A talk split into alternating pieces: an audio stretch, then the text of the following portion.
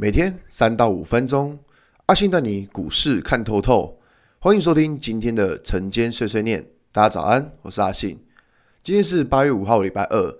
先来为大家整理一下昨天的美国股市。道琼指数上涨一百六十四点，涨幅零点六二个百分点。纳斯达克上涨三十八点，涨幅零点三五个百分点。S M P 五百指数上涨一点，涨幅零点三八个百分点。费城半导体指数上涨三十二点，涨幅一点四九个百分点。昨天有一个比较值得注意的新闻，在于《华尔街日报》于八月四号的报道，美国和中国他们已经同意在八月十五号针对第一阶段贸易协议进行商谈。呃，依照美国最近对中国这种动作频繁这样子，我觉得这件事情可能是我们稍微留意的，因为代表说可能贸易战的这种利空消息要出来了。毕竟我们可以知道，中美关系最近是越来越差了。好，那么回到台股来看，在昨天早上广播有提到关于大盘下面的十日均线支撑，可以看到昨天指数就大涨了将近两百点。其实操作重点在于说，你把下方的支撑以及上方的压力设定好之后，如果你发现支撑跌破，就知道要减码卖出。那像现在大盘还没有破下方的十日均线支撑情况，你就不要自己吓自己。人吓人是会吓死人的，好吗？很多人在操作的时候会担心、害怕、疑虑不安。其实归根究底，就是因为你没有一套正确的操作逻辑。好比说阿信常常讲的一句话。先有停损点，才有进场点。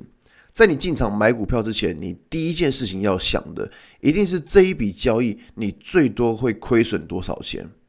假如说你发现你设定的停损点可能会让你损失一万元，你觉得这样的亏损你受不了，那这一笔交易就不适合你。其实这观念非常重要。当你知道这一笔交易最多只能亏损三千元的时候，你还会觉得恐惧吗？可能还是有。但这个恐惧感一定就会比你什么都不知道要小很多。毕竟人就是一个害怕未知的动物，也是因为这样子。其实阿信在之前就有教过停损的设定，因为停损点的设定不是一个，它不是一个固定趴数。我们依照股票的状况不同，然后有不同的设定方法。而当你设定好停损的时候，如果目前的停损都还没有破，其实你也不需要过度恐慌的去卖出股票。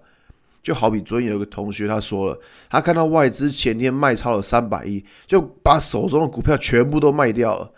可是阿信在昨天的广播是不是有提到说，外资大卖，隔天股市也不一定涨？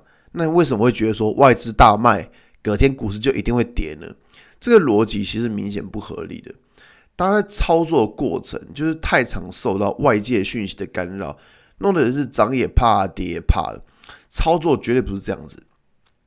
正确的操作模式应该是先把停损点设定好。如果股价顺利上涨之后，再观察每天的防守价格，去看隔天有没有跌破。如果没有跌破前一天的防守价，那手中的股票就持续抱着。如果跌破，就把手中的部位停利出场。这些技巧其实都在阿信的 Press Play 文章里面有教到，大家可以继续看。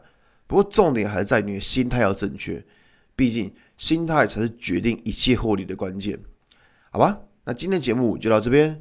如果你喜欢今天的内容，记得按下追踪关注我。如果想知道更多更详尽的分析，在我的专案《给通勤族的标股报告书》有更多股市洞察分享给大家哦。阿信晨间碎碎念，我明天见，拜拜。